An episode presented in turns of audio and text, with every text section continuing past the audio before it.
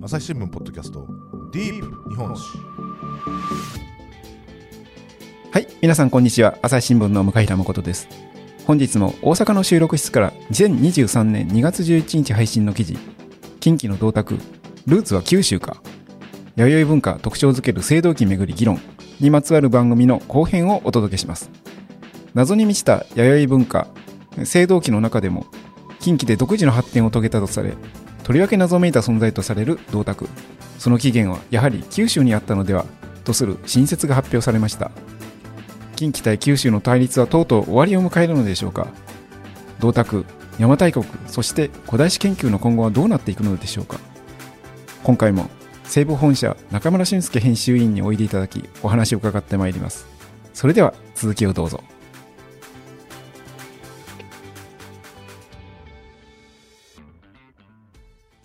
だからあのさっきの話で言いますとあのえ銅鏡銅鐸銅矛が、まあ、あの3点セットで古墳時代ずっと来てるけれど銅鏡だけがその後ずっと古墳時代も続いていくってイメージでいいんですかね？そうですね。うんえーっと、ちょっとなかなか、あの、ここを言い始めるとややこしくなるんですけども、はいはいはいはい。あの、鏡というのは、あの、弥生時代に、まあ、特に中国教の、中国の鏡っていうのがとても、あの、重宝されたんですね。で、あの、義士和人伝にもね、和人は鏡を好むと書いてありますから、で、この最初に鏡がいっぱい出てくる、紀元前後の鏡っていうのは、あの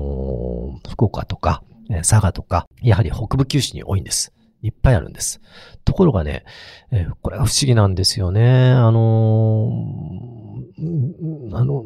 なぜ銅鐸が近畿しかないかということと同じなんですけども、このえー鏡って意外と近畿ではね、弥生時代にないんですよ。うんで、弥生時代の鏡は北部九州にはたくさんある。うんいっぱいお墓に埋められている。うん収められているね。ところが、同じ時代の弥生時代の近畿には、まあ、ほとんどない。うん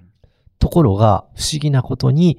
えー、古墳時代に入った途端、うん古墳の中に、えーいっぱいどんどん収められるんですね。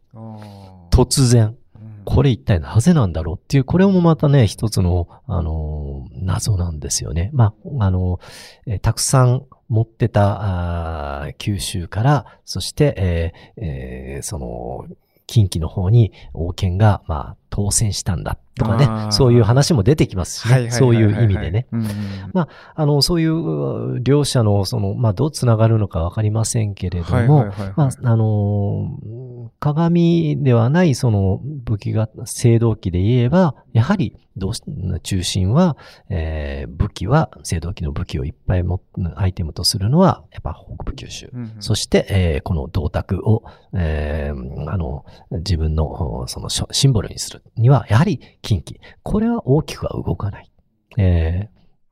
ただ、あの、先日、あの、結構大きく報じられましたけど、えっと、あの、富尾古墳でしたか？あの、あなんか、あの、縦の形でしたっけ？のはい。変わった、非常に変わった鏡が出ましたよね。あれはもう古墳時代ですので、うん。えーちょっとあの、弥生時代、この銅鐸の時代から後の時代になるわけなんですけれども、あのーでもね、うーん縦えーに、その、鏡を二つポンポンとこう、何かね、デザイン乗っけたような、うん。もうこれ摩訶不思議な、うんあのー縦なんですよ。はいはいはい。で、まあ、ダリュー教って言うんですけどもね、あのー古墳時代の前半ぐらいに、あの、出てくる鏡。なんでこの盾、うん武器のね、防ぐ盾と矛の盾ですよ。はいはいそこに鏡をひっつけなくちゃなんないのはいはいはい。という、まあ、あのーものなんですけども、まか不思議なものなんですけども、先ほど、いあの、申し上げましたよね。鏡って、あのーえー、壁者、えー魔を払うはいはいはいはい。もの。うんで、あの、おそらくキラキラあする、うしたりするのが、うんこの光を悪魔はき嫌うのかもしれませんね。。えーそういう壁者の魔を、あの、横島なるものを、えーあの、払おうと。まあ、多分、えー、盾は大体そういうものを防ぐ道具ですから、えーその鏡を、その壁画の鏡をそこに貼っつけとくと、えーおそらく力は倍増するんじゃないですか。なるほど。ね。あの、そういう意味ではですね、この銅鐸も、この音というのは、今の鏡は光ですけど、キラキラのひ光ですけれども、銅鐸のカンカンという音は、やはり同じようなその壁画の役割があったんではないかと。まあ、そこにも通じてきますよね。あと、あの、銅鐸っていうのは大体もとも、あの、今の、えー考え方では、やはり農耕祭祀の、あの、道具ではないかって言われてるんですね。で、まあ、あの、銅鐸にはいろんな、あの、時に絵を描いてあったりしますね。鹿とか、イノシシとか、人とか、魚とかですね、うんうんそういうのがあるんですけども、この絵をどのように解釈するのかっていうのも、やはり議論がありますが、やはりこれは、えーっと、うん豊かなお米とか、うん。あるいはまあ狩猟ですかね。まあ、そういうゆ豊かな生活を求めて、うん。まあ、特にお米の豊穣を祈って、えー祈るようなその絵ではないかと、言われてます。うんということは、この銅鐸というのもカンカンと打ち鳴らすのは、うんひょっとしたら、えーそういう稲を食べるような虫とかね、うんなんか、ああの、害虫とか、害虫とかいろいろ言いますけども、そういうのに、えー追い払って、そして豊かなお米、えー作りを願うような、うん。そういう農耕祭祀のアイテムなんではないのかなという考え方が今は一番強いようです。はい。あの、今ちょっと持ってきていただいた資料を見てて、ああ、そういえばと思ったんですけども、銅鐸の中にはあの、穴が2箇所開いてるものがあるじゃないですか。はいはい。うん。これがなんかこう、暦を、あの、太陽でなんか暦を測るためのカレンダーの役割があったんじゃないかっていう仮説ありましたよね。そうですか。うん、これはさすがに、あまあそういう考え方もあるかもしれませんけどね。どうなんでしょうね。それは未だに結局なんか特に何も確定してないままなんです。あの、穴はね、この穴が、まあ、えーっと、えー見に、えーまあ、写真で見ると開いてますけど、はいはい。これはね、つあの、鋳造するときに必要な穴なんです。あつまり、あの、薄い、あの、鋳型に、うんえーっと、なかなか口で言うの難しいんですけども、鋳型にこう彫り込みますよねはい。銅鐸の形あ。を。で、そして、えーこれを、あの、銅鐸って、えー製品は中、中、あの、中空？中空でしょ、うん。で、えーこの、えー銅になってるところって非常に薄い何ミリというような。で、銅の鋳型に、掘り込んだ鋳型に、またこれ中子と言いましてね、うーんそこを、あの、えー土の塊を置いて、うん。そして、えーその、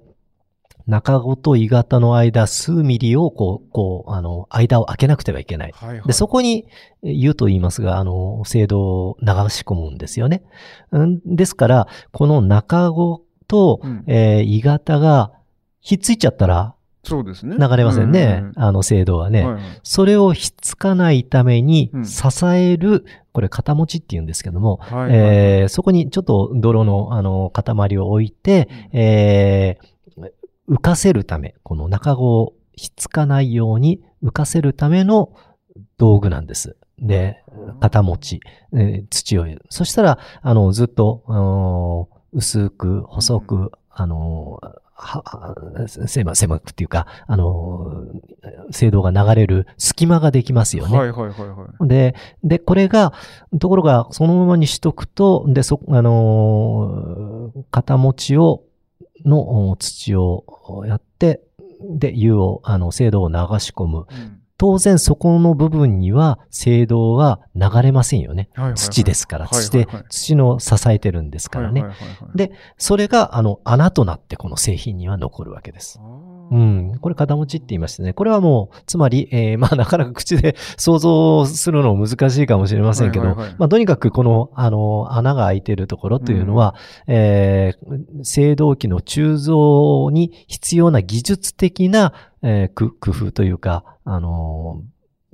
部分で、えーそこ、あのー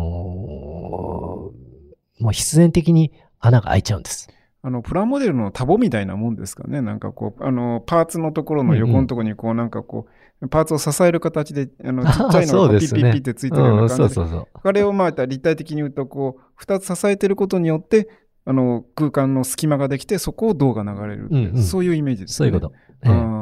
ということは、なんかそういう、あの、カレンダー的仮説、私が子供の頃歴史の方に書いてあったことあもありますそう。ですか。ただそれは結え局、ご存、中野さんご存知ないということは、つえまり、すいません、知りませんでした。いやいやいや、逆に、だから、一時期言われただけで、多分、あの、その後にはあまり顧みられなかった仮説ってことかもしれませんね。かもね。うんでもね、これ、今の、農耕のカレンダーですか？うんあの、まあ、銅鐸の穴はともかくとしてですね、あの、弥生時代の研究では、あの、農耕、例えば日の出とか、はいはいはい。あるいは、うん、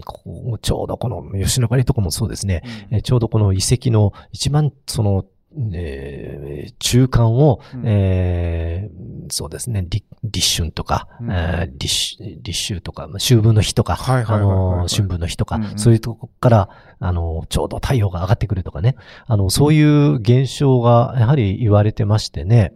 で、昔はやはりその、うんなんとかな、太陽の位置とか、うん。あるいはカレンダーとかうん、農耕歴とかっていうのはちょっと敬遠されるところがあったんですけども、最近はいやいやと、あのーかなりこう考えて、えー配置されてるんじゃないか、この遺跡っていうのは作られてるんじゃないのかっていう考え方はどんどん強くなってきてますよ。うん太陽のひとの関連とか、はいはいあの、お月様の関連とかですね。えーまあそらそうですよね。あの、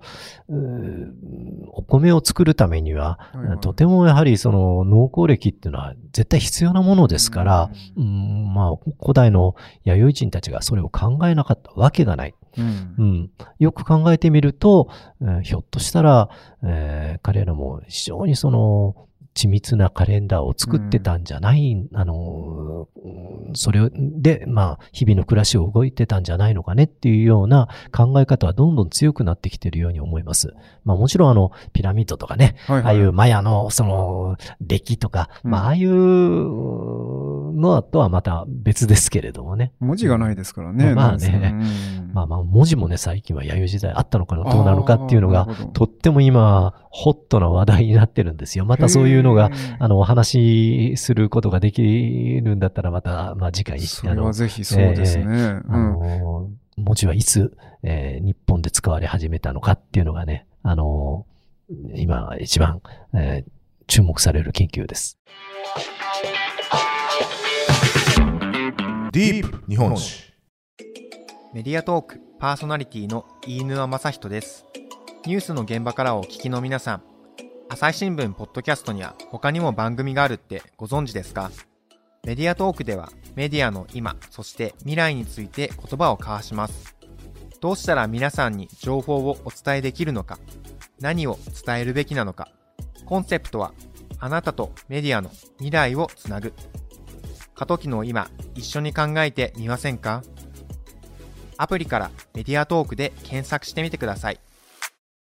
若干に、あの、今のお話にあの関連するところで言うと、銅鐸に描かれてる絵もひょっとしたら字だったかもっていう話もであったりするわけですか？ああ、字というのは、あれはどう見ても絵ですよね。れはまあ。ね、うんまあ、ただね、あの、そういう考え方もないわけではないでしょううね。んだって、象形文字はあるわけですからね。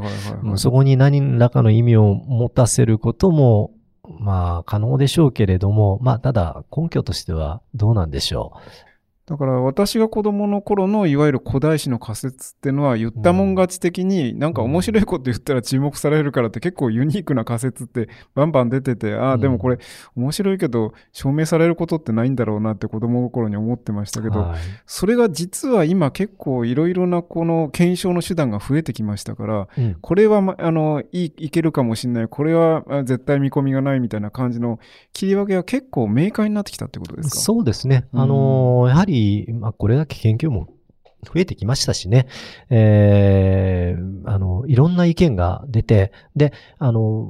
まあ、仮説が、うんどうしてもちょっと無理があるなというふうになれば、どんどん消えていくうものですし、うんえーそれってすごく学問的な、その、うん、なんていうのかな、えっ、と、しし手段というか流れというか、それは正しいことですよね。うん。で、なかなかやはり研究者の方々っていうのはストイックですから、あの、あまり、その、突飛なことは言わない。まあ、むしろうん、在野の方たちはね、あの、大きく言うんですけど、でも昔は、やはり大きな仮説があって、いわゆる演疫的って言いましょうか、まず仮説があって、仮説をこの証明するという、どんどんうん証明して、あ正しいか正しくないかということっていうのは、これも正しいその学問的な、あの手段ですし、まあの、逆にその機能法的に、えーまあその、えーこのデータはあるけれども、じゃあそのデータによってたくさんデータが集まる。例えば、うん具体的には遺跡のうんね、あの資料が集まると。ねでも集まっただけでは、あの、使えませんよね。使えないっていうか、それを使って何かやはり壮大な、うんあの、仮説を作るとか、うんそれもまた必要ですし、ええやはりこの、そういう意味では、どんどんと、あの、面白い。まあ、ちょっと、研究者に言ってから見れば怒られるかもしれませんけども、どんどんいろんな、あの、視点でのうん仮説って出てきたら面白いなと思いますよね。学学問的にもこれやって、あの、進化、進展していくんじゃないでしょうか。そうですよね。えーただ重要なのは、それは言いっぱなしじゃなく、ちゃんとそれを検討していって、果たして正しいのか正しくないのかという検討が、うーんは必要ですよね。ううんん。だからまあ昔は本当にあの言ったもん勝ち的な感じでなんか突飛な仮説が本当にたくさんありましたけど、ありましたね。ね邪馬台国がハワイであるとかですね。まあね、あれも一応根拠あるみたいなんですけどね、あの、エジプトまであるんですよ、邪馬台国の、とかインドネシアとかね、はいはいまあいろんなところありますし、まあ実際僕もあの、縄文時代のあの、遮光器派には、はいはいはい。遮光器土偶ね、えー、なんていうの、あれは宇宙人なのかって言われて、あそうかもね、とやっぱ信じてましたからね。まあそういうのが、あの、比較他との比較検証が進むと、やっぱちょっといろいろ見えてくるってことですね。そうです、そうです。うん。だから今回の銅鐸にしても、うん銅鐸の近畿のその研究者だけでは絶対見えてこない視点っていうのがあるわけですよね。。で、こういう時代になったから、うんあの、今回の新しいそのうん説っていう、あの、明大の先生がね、あの、出して、あの、センセーショナルだった説も、えーこの近畿だけではなくて、えーじゃあ、あの、九州の方も銅鐸を、まあうん、ちょっと、えー集めてみようよとか、うんそういう視野が広がったことによって、新しいその転化が見えてくるとうんいうことですよね。だから近畿だけ見る、あるいはあの北部九州だけ見る。えーそれじゃあ、なかなかそのもう、えーこれ以上、えー展開しようがない。まあ、今回の場合は、この、えーその説を出した先生が東京ですから、うん両方やっぱし見れるわけでしょう。ね、そういいう意味では、なかなか相対的にね、うんあの視点、いろんなアプローチの仕方ができるわけで、ですね。だから地元だけの見ててもわからないと。うんじゃあ、えー、銅鐸の話は、あの、じゃあ、その東京とかね、そういうちょっと離れた引いたところからしか見えないのかって言ったらもう今はそういう時代ではない。つまり、それだけインターネットとか、そういういろんなそのアプローチの仕方がこれだけやはり増えてくれば、近畿にいてももっと広い視野を持てる。九州にいてももっと広い、えー自分のところだけではない、しあの、他のところも全部調べてね、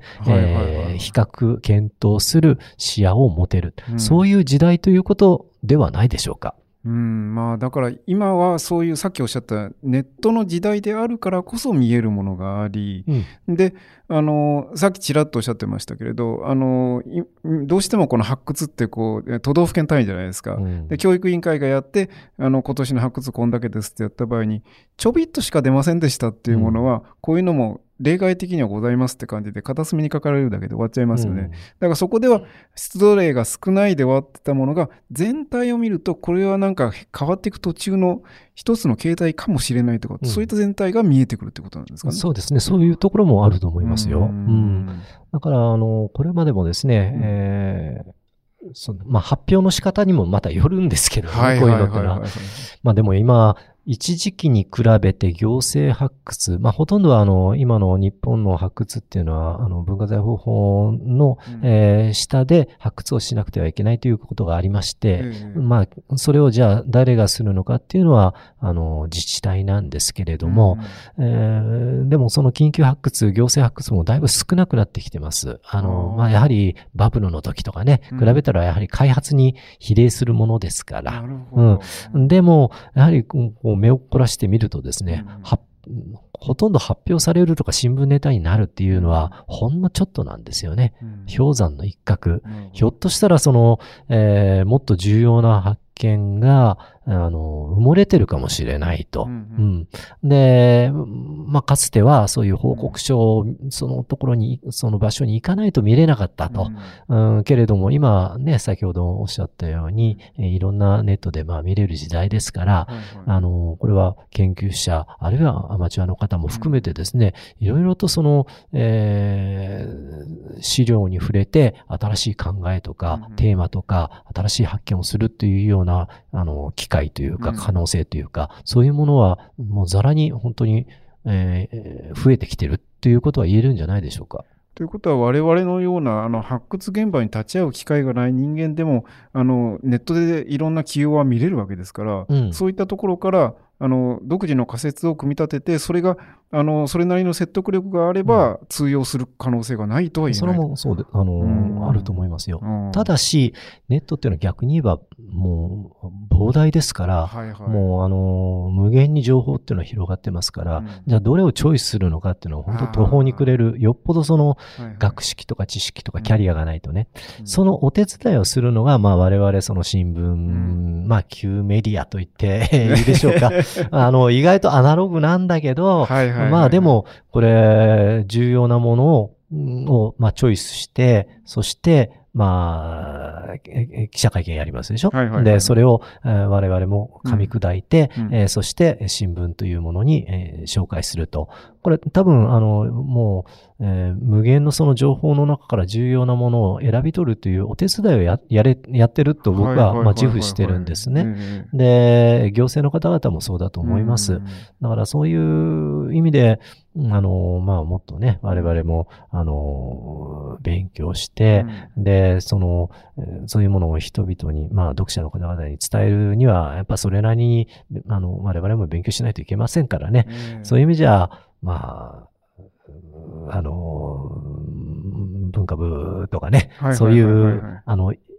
いる存在意義があるんじゃないでしょうかね。っていうふうに、あの、え、まとめちゃいましたけど。いえいえいえ。でも確かにその通りだなと思うのが、えーあの私もあの地方を回ってた時代とか、随分とこの発掘の記事とか書いたんですけれど、うん。あの中野さん、うなずいていただけるんじゃないかと思うんですけれど、あの自治体の方から今回の発掘の成果はこれですって示されたものをつらつら読んでって、あの向こうはこれが大発見ですよってやってるんじゃなくて、いや、ちょっと待ってって、下の方に行って、チロッと書いてあるのって、これどういう意味ですかって言ったら、うん。そっちが結構あ大きくなって、それが一面にドーンと出たりとかってことって、らにありますよね。それがね、うんあのーまあ、勉強とかキャリアとか、なんかそこら辺の記者のセンスというかね、はいはいあその、そこは勝負どころなんですよね、よね我々。それが一番面白いところで。うんまあ、ちょっと話は外れますけども、ちょうどこの間、あえっとね、一月ぐらい前だったと思いますが、はいはいはい熊本であの、文字を書いた、はいはいはい。えーえっと、あれは、えー、6世紀、7世紀の初めぐらいかな。うんあの、えー鉄剣が、あ、鉄刀ですね、刀が。はい、あのーありまして、ん。で、これ、あの、多分全国ニュース、まあ私がやってたんですけども、ところが、これはね、熊本大学で、えー熊本大学で熊本大学と熊本市があの発表したわけなんですけど、ちょうどね、ここれはまあまあ問題ないと思いますが、あの、発表が3つあったんですよ。はいはいはい。箇条書きで1、2、3と。はいはい。で、その1、まあ、あの、えーうん古墳、えー古墳時代の、えーあのーあれに、えー飛鳥時代かな。まあ、その、えー文字が書いた、彫り込まれた、えー刀が出ました。それが一つ。二つ目がね、あれなんだったっけな。えーなんか、えー土器の中にカラカラっと音が鳴るのが、えー X 線撮影で、えーあの、カラカラと音が鳴る、う玉が入ってるはいはいはい。というのでね、なまあ、あの、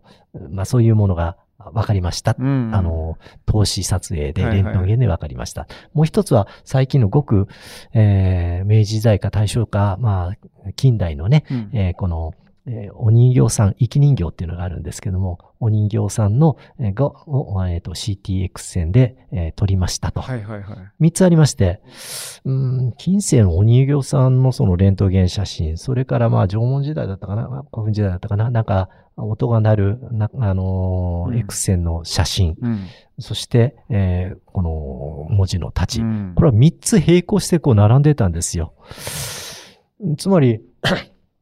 どれが重要なのか。普通だったら、まあ、最近のお人形さんのことは、まあ、とりあえずいいだろうとかね。あの、土器も、まあ、そら、X 線で見りゃわかるだろうと。うん重要なのはこれだよね、と。うんこれは、あの、ちょっと、勉勉強しない、勉強っていうかね、うんあの、何が重要なのかっていうことをはいはいはいかん、あの、それが重要、あの、あの、大事ですよね。そうですよね。ええだから、ひょっとしたらこの最近のその、に、お人形さんの方の、えー X 線の方をバーンと書いちゃったら、うん本当アホかって言われるわけなんです。そうですうよね。んうんまあ、どことは言いませんけれども、うんそれで、あの、その重要性がわからなかったということで、えー、特落ちした社がありました。ああ、時々ありますよね。特落ちっていうのは、うん他の社はみんな書いてるのに、うん自分だけ書いてないっていうことですよね。特種の逆です。で、それは、やはりその、発表の仕方、ああの、そ何が重要かっていうことが、わあの、ちゃんと把握できなかったんですよね。うんそういうことっていうのは往々にしてありましてねねうん。まあ、その発表文を縦に、えーするだけでは私たちはありませんので、そこに一体どういう重要なことが必要なのかと、あの、伝えなくてはいけないのか、何が大事なのかっていうことを、えーまあ、その、的確に把握するために、うん。掴むために、やっぱし、えーこういう記事を見て、あのーキャリアを積むっていうことはまあ大事なんですよね。ですね。うんだからこういう発掘調査があった翌日の紙面って結構ドキドキしますよね、なんか。そうですね。あのーまあ、さすがに僕はもううん長く付き合ってますからね。ええーなんですけども、本当、ほとんどのそのし記者の方、ええうんで、例えば支局とかね、えそういう方、あるいは若い大学からもう出たての方とか、はいはいそういうもう考古学とか歴史とか、そんなの全く知らないってことをひ人がほとんどですから。ですよえね。えだから、うんまあ僕らはね、僕らの世界でもなんだかよくわかんないものがわかんなかったら文化部とか、ら、はい。うそこら辺の専門の部署がありますから、うんそこにちょっと連絡して、えー聞いてみてと、そういうことでいろいろとやりとり連携しながらやってるんですよね。ううんまあ、そういう意味で言うと、記者もやっぱりこう、日々勉強は大事ですね、本当に。まあ、あの、場所によりますけどね。ええええええでも私も本当に確かにあの振り出しの頃ってまあ特にあのえー特にあの事件事故と違って実害はないだろうからまあとりあえず書いてみって感じで急ぎでもないしって感じで渡されること多いんですけれどどこまでわか自分が分かってるか自信がないから結構ドキドキしながら書いた記憶がありますよやっぱうん。これ遺跡記事だけじゃなくても、うんもう世の中わかんないことだらけですから、ねじゃあ私に、例えば経済の記事とかね、ええ株価がの記事とか、お同じですよ。もうドキドキですよ。ええおわかりませんからね。ええまあ、いろいろ、すべてのことには言えると思いますが。えー埼玉のこ時だったかな。振り出しの頃になんかこの出たのがど縄文時代のんであの土壁が出たっていうんですよ。でだからあの私は珍しいんじゃないですかって言ったんですけどどあのデスクも判断がつかなくて、うん。我々我々上の方でだいぶと議論した挙句まあとりあえずま物珍しいから翌日あの斜面に出そうかっつって斜面出したんですよねそしたら毎日だったから一面に出してましたよなんかこう、うんまあ、わかんなかったら出してみようと。そうそうそしたらまあ、とりあえず、あの、特落ちにはなりませんからね。そうですよね。で、この縄文時代っていうのは、大体日本の遺跡っていうのは、縄文時代のその建物っていうのは、掘り込む式なんですね。はいはいはいいわゆる縦穴式住居とか、ええあの、掘る。だから、その、壁を作るというのっていうのは、逆に確かに珍しいと思いますし、まあ、壁立ち式と言いましてね、あのーないことはないんですけれども、まあ、基本的にこう、掘り込んで、うん。そして、えー家を作るので、うん。うん、壁はあまり聞いたことないですよね。だから、その時教育委員会の方も迷っていらっしゃって、立てて壁にしたのか、ひょっとしたら屋根にしたかもしれないとおっしゃったんですよね。とりあえず壁は壁なんだろうけれど、屋根に使ったかもしれないっておっしゃって、そういうのって結構書きにくいなって悩んだ記憶がありますよ。だって専門家でもわからないわけですから、あのーまあ、例えば今、復元住居、これご所望だったかな。はいはいそういうところは、あの、じゃあ、縦穴式住居にはこう、藁とかをこう、吹くでしょ？屋根は。その上に、えー土が乗ってたのか乗ってなかったのかとか、そういうのもですね、だいぶ議論でして、で、あるところではこういう、あの、えー土屋根のようにして作ってて、まあ賛否あるんですけれども、ひょっとしたらそうだったのかもしれないねとかね、うんまだまだわかんないことってたくさんあるんですね。そうですうね。んだからわかんなかったら、えー書く。というよりも、わかんないことが重要なんですよね。そうですね。わからないっていうことはまだまだ謎になってるということですから、うんその謎につながるようなものが出てきたということでしょ、うそれはやはり、あのーそれなりのニュース的な価値を持つわけですよね。はいはいはい誰もが分かってるというものが出てきても、あまりニュースじゃないですよね。うんそうですよね逆に分かんないということがとても重要なことで。うんその分からないことが今までの歴史の中からしたらどう位置づけられるのかっていうのでデスクを説得するのはなかなかに若い記者には大変でそういう意味で言うとうーんやっぱりこう勉強しなきゃなといつも思ってた記憶がありました本当に。がまあ本当、うん我々こういう、あの、えーこの歴史の記事とかも、まあ、なかなかその、新聞っていうのは神羅万象、もう政局から国際情勢から全部ぶち込んであるわけですよね。ええその中で、えーある程度のその、えースペースを取ってうん。載せるということは、やはりそれらに負けないような価値があるということが必要なわけで、それを説得する、まあ、会社を説得してそこに、えー載せるということは、やはり、あの、うーんまあ、まあ、勉強と言っちゃ変だけども、あの、それなりにちゃんと、理屈がいるってことですよね。うん。あの、うん。えーまあ、えー勉強しないとダメってことですよね、簡単に言えばね。うん。うん。まあ、だからその理屈を立ててお互いにこうあの経済の記事とか政治の記事とかとあ戦い合ってじゃあここにあの載せましょうってできるっていう、このシステムがあるからこそ一般の人が読んでもそれなりに関心があってそこから歴史の一般の人の認識を変えていくかもしれないです。そうです、そそう。いう面白さがありますよね。まあ、それに、あの、こういううん北ハッタの事件記事とか、うん。あの、国会の記事とかの間にうん、こういうちょっと不思議な、うん。あの、文化財とかね、はいはいはいはい。遺跡の謎の記事があったら、うん。なんか、一服の清涼剤で、ですね。あの、うん。楽しいじゃないですか。はいはいはいはい、はい。ねうんまあ、そういう意味で言うと、まあ、これから先私たちの特に歴史って言ってもね、あのやっぱり一般の方のあの関心っていうのはそう低くはないので期待されてる部分もあり、うんうんまあ、頑張らなきゃなと思うところではありますよね。まあ、それはあの、うん学会の広報誌でも我々はありませんから、うんうん噛み砕いて、そしてここが面白いよっていうことを、うんうんあの、まあ、提供していける。まあ、提供ですよね。そうですね。あのー別に論文書いてるわけじゃないですから、こういう考え方もあるんだよとか、こういう面白いものが出たよと、さあ皆さんどう考えますか？読者の皆さんっていうふうに提供していけるような、あの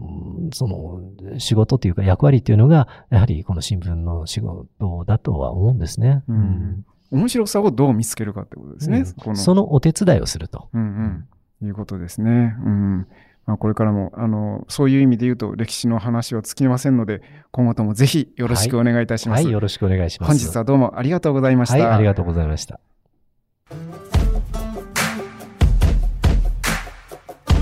朝日新聞ポッドキャストディープ日本史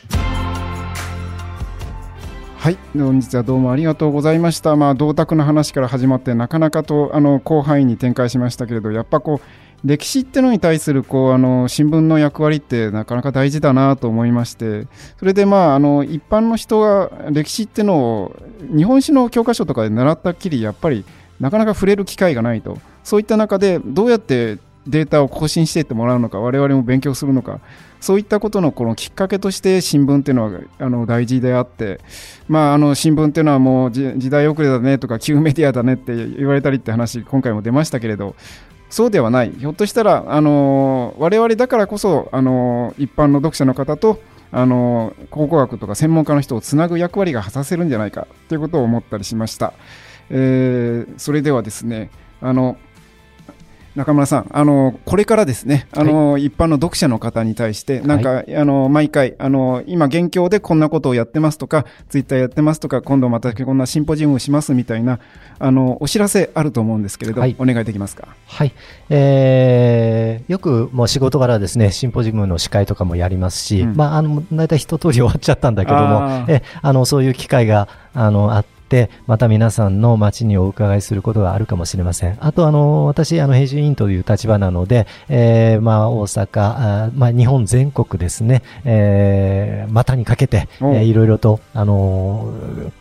取材して書いてますので、広い視野で、えーいろんなところに記事を出せていけると思います。はいぜひ、あの、お楽しみにしてください。はい、じゃあこれからもどうぞよろしくお願いいたします。はい、ありがとうございました。はい、最後まで聞いてくださりありがとうございました。今後も番組を続けるため、ぜひお力添えください。ご使用のアプリから番組のフォロー、レビューをお願いします。また、ご意見やご質問も募集しています。お便りフォームやツイートでお寄せください。朝日新聞ポッドキャスト、朝日新聞の向平誠がお送りしました。それではまた次回、お会いしましょう。